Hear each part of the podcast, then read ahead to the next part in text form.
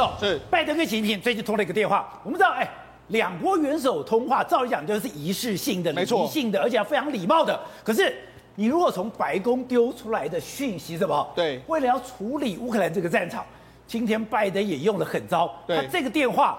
根本是威胁习近平，对，根本就提出一个警告，对，警告说你不可以有任何援助，对，你敢有任何援助，我就要制裁你。没错，这是习近平跟拜登这个通话里面的过程里面来说，我们现在讲几个奇怪的这个画面。第一个，因为中国过去一段时间都会拍出，就弄所谓的照片啊，或者所谓，但是这一次央视完全都没有任何的照片，没有任何的没有拜登跟习近平，没有任何的照片。好，那除了这个之外，央视只有只讲到说，哎，习近平强调国家关系不能走到这个兵戎相向这一步啊，冲突不符合任何人的利益和。平安全才是国际社会最应该珍惜的财富。但是呢，中国都讲这些，但是美国重点不是在这个。美国重点，他们其实在会后声明稿讲得非常清楚。拜登总统表明了，如果中国向俄罗斯提供物质的这个支持的话来说的话，他在乌克兰发动了严酷的战争，这并不是关乎中美，还有影响到广泛的世界的这个状况。他说，这一次的重点是乌俄罗斯对乌克兰无端的这个入侵之后，如果你呢，如果中国，你如果这个，如果你。对俄罗斯进行所谓的这个援助的话，你会付出严重的这个代价。所以他其实讲的意思就是说，如果你敢对俄罗斯的入侵提供一些协助的话，你要付出严重的代价。但是，哎，他特别强调。我对于习近平讲的东西是非常清楚的。对，但是这一件事情来说的话，这个目前中国的声明稿完全都没有提到这些话，也就是说，没有这个没有这个东西。他就他们只是说，拜登介绍了美方的立场，表达愿意和中方沟通，防止这个事态升级。所以也显然呢。中美国的声明稿是我有跟你说，你要小心哦，你要给我，你要给我留意哦。但中国是没有提到这件事情，所以你可以要事实上，中国对于俄罗斯乌克兰这件事情，其实某种程度来说的话，拜登已经警告你的时候，他也知道说，他某种程度也是必须要做一个转向的这个动作。所以说，中国嘴巴不说，但是中国有四个动作，对，摆明着我已经跟俄罗斯渐行渐远了。所以，就算这一场战争结束，不管普丁是不是继续在位，对，中国跟俄罗斯。回不了头了。是，现在以后嘛被弯转了。没错，实际上国际媒体就整个 CNN 就报道说，嗯，中国已经用四招，慢慢在跟俄罗斯渐行渐远。第一招是什么？卢布嘛，我们知道，实际上人民币跟卢布是有一个这个兑换的机制，原本是百分之五的区间，它扩大，扩大之后，现在卢布已经出现一个人，卢布对人民币已经出现一个狂泻的这个局面。另外第二个是什么？因为我们知道俄罗斯它之前有一个堡垒计划，他就说，哎，我不要用外汇存底，很多都是美元，我多增加了欧元，甚至增加了黄金，还有人民币，就没想到他有九百亿人美。金左右的人民币的外汇储备，他是说，哎、北京你能够这个让我渡过难关嘛？让我用嘛？就没想到中国人民银行到目前为止没有任何的回应，那没有任何回应表明的是，哎、我要用人民币，你不给我，那我怎么办呢？对，你就知道事实上某种，所以我不但不能用美金，我也不能用人民币。事实上，中国也不敢给他，真的给他的话，搞不好我们还会被逐出 SWIFT。所以目前为止，他也没有这样做。另外一个，因为我们知道事实上。空巴跟哎，这个波音跟空巴很多零组件呢，都在中国生产。那中国生产到过去一段时间来说的话，是从中国生产完之后直接到俄罗斯去。现在呢，俄罗斯的官员就抱怨说，我们目前空巴和这个需要用和这个波音需要用的这个零组件被中国扣留，到目前为止他们没有提供给我们，所以中国扣留他的很多飞机的零组件。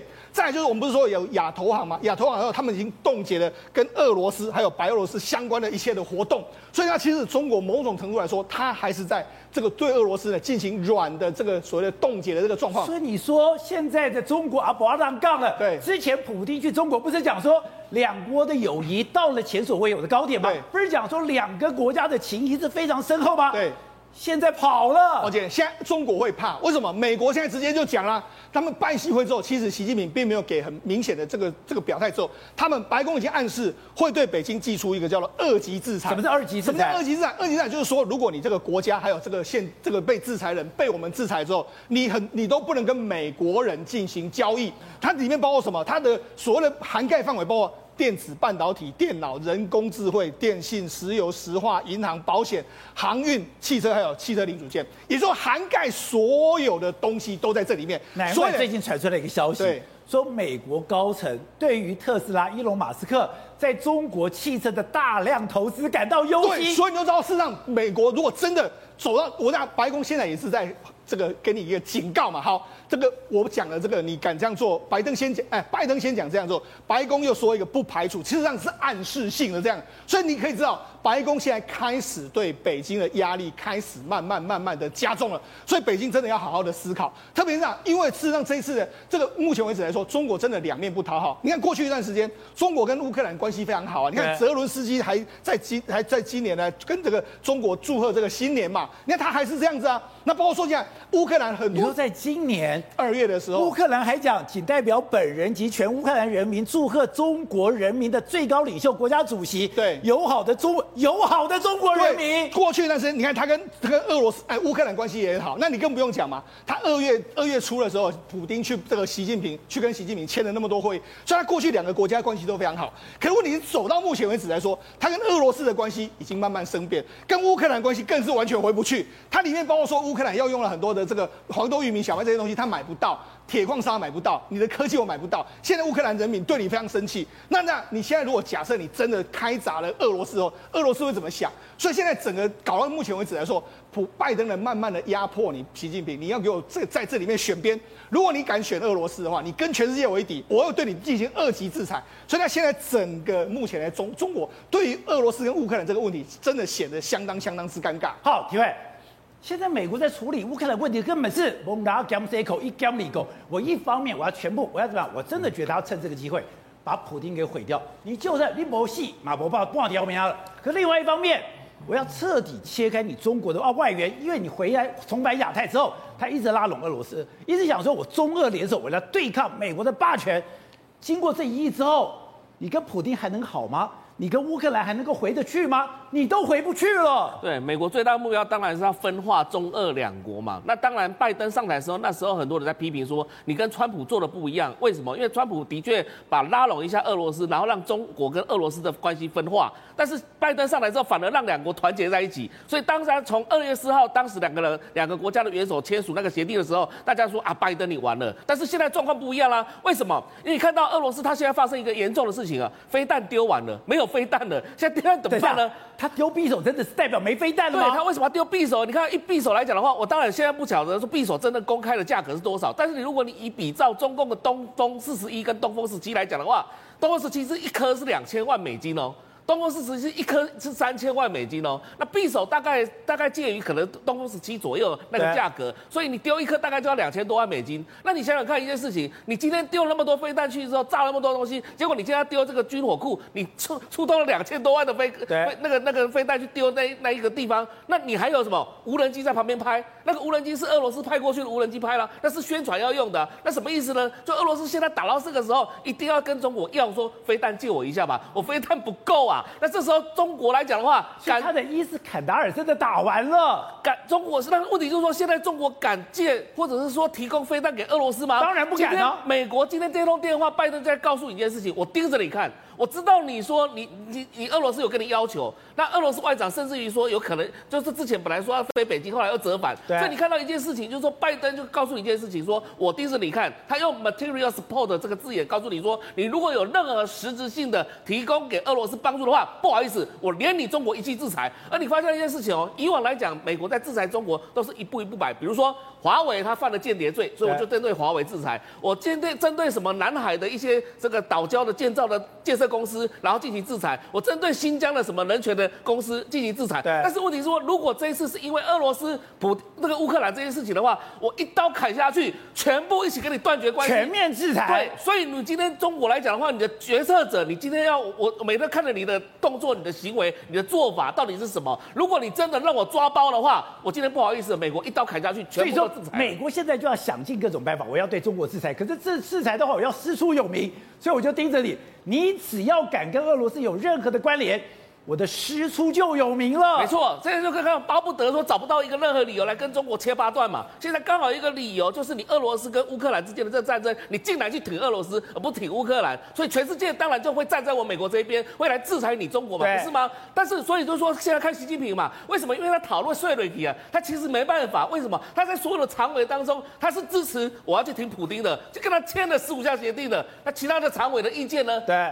都摆被摆在旁边嘛。所以这就是什么？其实美国的这个《纽约时报》有写到一篇文章，他说这就是所谓的典型的独裁者的悲哀。为什么？因为你独裁者旁边的人给你的建议你听不下去，你就一直往前走，结果呢，你到最后的结果就是你要为自己的这个事情步步错，然后一步一步错，你错错到最后来讲的话，习近平的路线可能会跟普京的路线走到最后是一样的悲惨的命运。所以现在问题是说什么？你看普京他现在想求生嘛，他不是穿了那个所谓的平民的羽绒衣，然后说什么要在那个造势场合上有那么多的普粉，但是大家抓出来，他一件羽绒衣三十七万台币啊，里面那一件毛衣九万台币啊，他其实应该是穿 Uniqlo 那一种，就是一般的平民的羽绒衣就可以了。但是以以往他出来都穿西装打领带，他为什么这一次穿这样的一个东西？因为他想要制造成跟泽伦斯基一样亲民的路线，结果没想到亲民路线弄巧成拙，被全世界搞得说他现在最便宜的。外套就这一件了，对，因为他的衣柜打开家最便宜的，这个就是三十七万意大利的这一件。他到底过什么日子啊？对啊，所以就是说，因为他不晓得说民间的状况了，因为他已经进入到富豪阶级，他有那么多的富豪朋友，然后甚至有人开到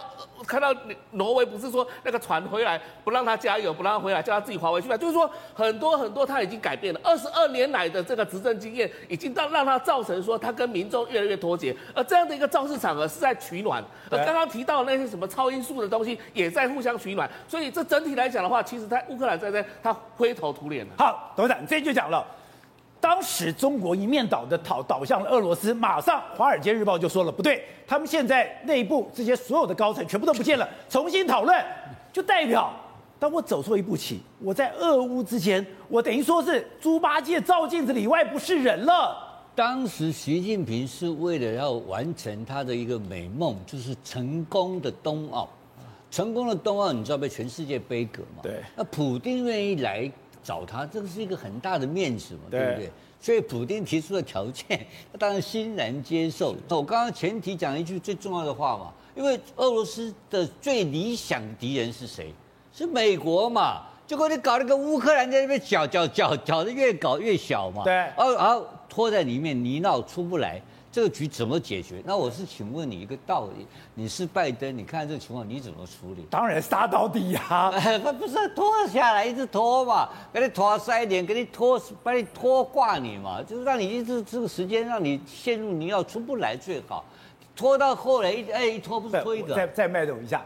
克劳塞维兹在他的战争论里面追叫的，等于说你当有战果的时候，你要扩大战果，你要乘胜追击，你不能让你的敌人有一丝喘息的机会，这是战争最高原则。对啊，你的敌人好不容易拉衰了。对啊，只不过可能他是歼灭敌军为主要的目的嘛。好，请问你，那不会让俄罗斯走嘛？那俄罗斯走，那现在唯有一些人可能会来帮忙，所以你看他他现在马上直接给他扫了给扫中国，你也不要给我进来。